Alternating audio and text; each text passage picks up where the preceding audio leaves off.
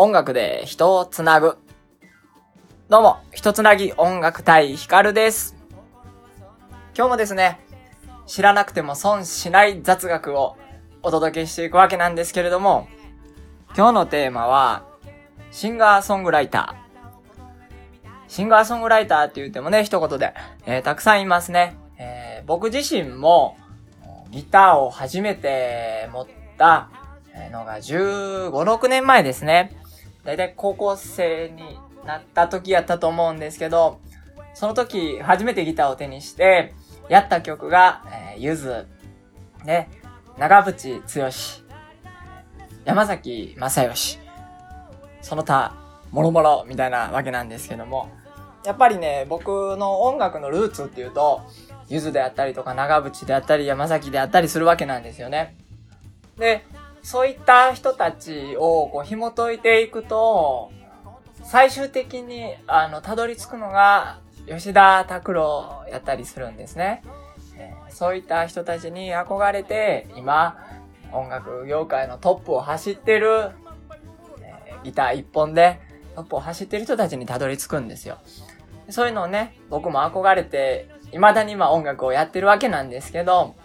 何が魅力的なのかなって考えると、一番こうギター一本でかき鳴らして歌う一番の魅力は、時代に合わせてるんだけど、時代に逆らう、そんな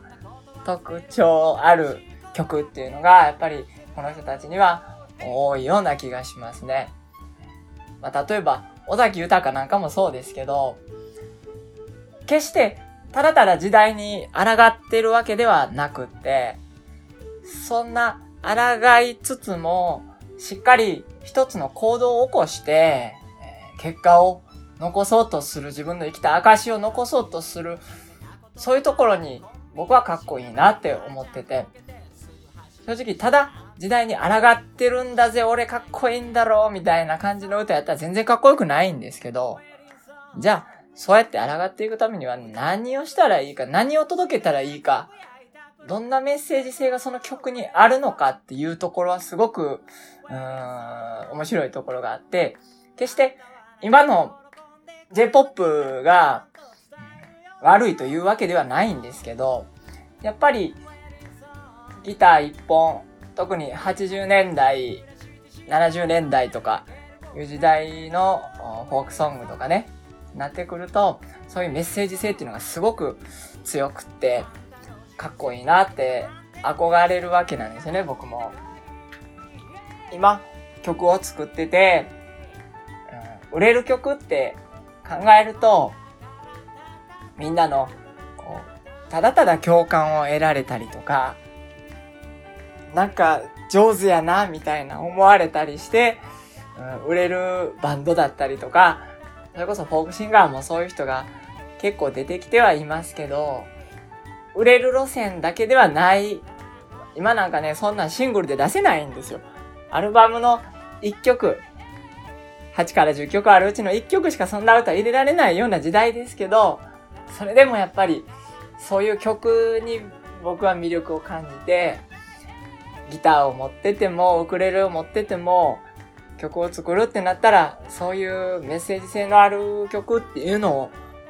作っていきたいなって常に考えて、えー音楽をやってるわけなんですよね。まあいつかは僕もと思って、早15年。まだまだ、あの、僕の曲なんか知ってる人は少ないですし、目が開くのか、さあ、どうなのかみたいなところですけど、やっぱりね、憧れとして、えー持ってるフォークシンガー像に僕もなれるように、これからも楽しく音楽やっていきたいなと思います。はい。そんなところで今日のお話はおしまいにしたいと思いますので、また来週の月曜日、皆さんお会いできたらと思います。それでは、ひとつなぎ音楽隊ヒカルでした。またねこの際やから